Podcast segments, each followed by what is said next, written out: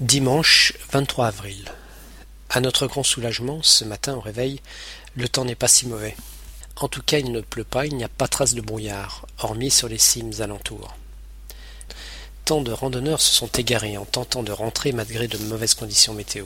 Pour nous, tout se passe bien et nous sommes de retour au bercail après deux heures et demie de marche.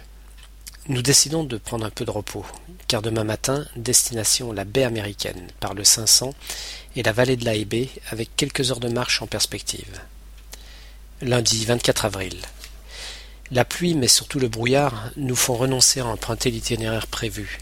Nous passerons donc par le 600, que je commence à connaître par cœur, puis la vallée des Branloirs, que je ne connais en revanche que de réputation. C'est une vallée faite de souilles, dans lesquelles on s'enfonce parfois jusqu'à mi-cuisse.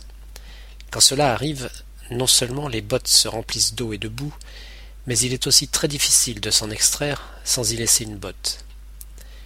Les branloirs sont des sortes de tapis de mousse et d'herbe très denses qui flottent littéralement sur de grandes étendues de terrain marécageux. En principe, on ne peut pas s'y enfoncer comme dans les souilles, et les sensations sont tout à fait étranges lorsque l'on foule ce genre de terrain.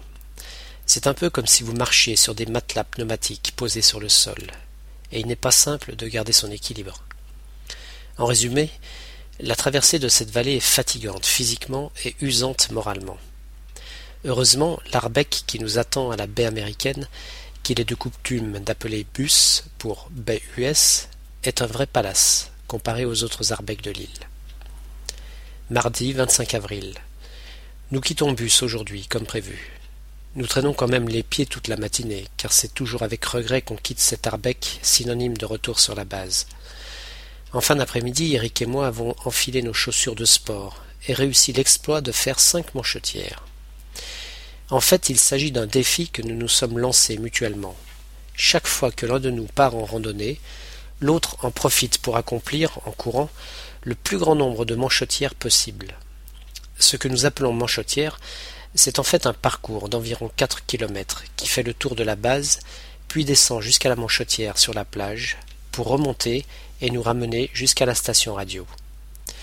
Comme Eric n'avait pas trouvé de temps libre pour faire cela pendant mon absence, nous avons décidé d'une trêve et couru ensemble.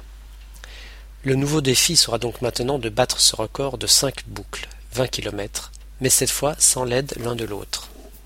Mercredi 26 avril. La reprise n'a pas été trop dure ce matin. Il faut reconnaître que nous ne sommes pas surchargés de travail aujourd'hui. Je ne ressens pas non plus la fatigue de ces cinq jours de randonnée et du footing de vingt kilomètres d'hier. Tiens, je me sens tellement en forme que ce soir je vais finir la journée en salle de musculation. Jeudi 27 avril. Encore une journée bien calme.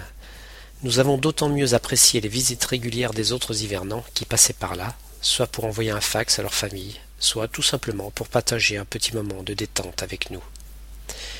Vendredi 28 avril. Journée un peu spéciale aujourd'hui. C'est l'anniversaire de ma femme. Difficile de fêter cet événement à quatorze mille kilomètres l'un de l'autre. Hormis le fax que je lui ai envoyé ce matin, nous allons parler ensemble au téléphone ce soir, en essayant de ne pas trop s'épancher, car les minutes qui défilent se pètent au prix fort. À trente francs la minute de communication par satellite, la note s'alourdit très rapidement.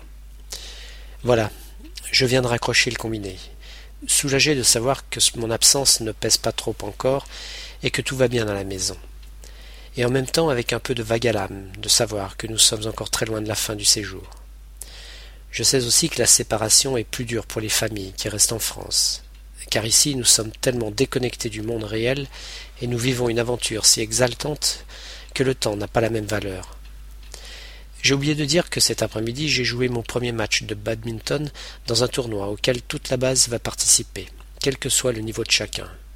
J'ai affronté Fred au premier tour, que j'ai battu mais sans grand mérite, étant donné que malgré son excellente condition physique, c'est un novice.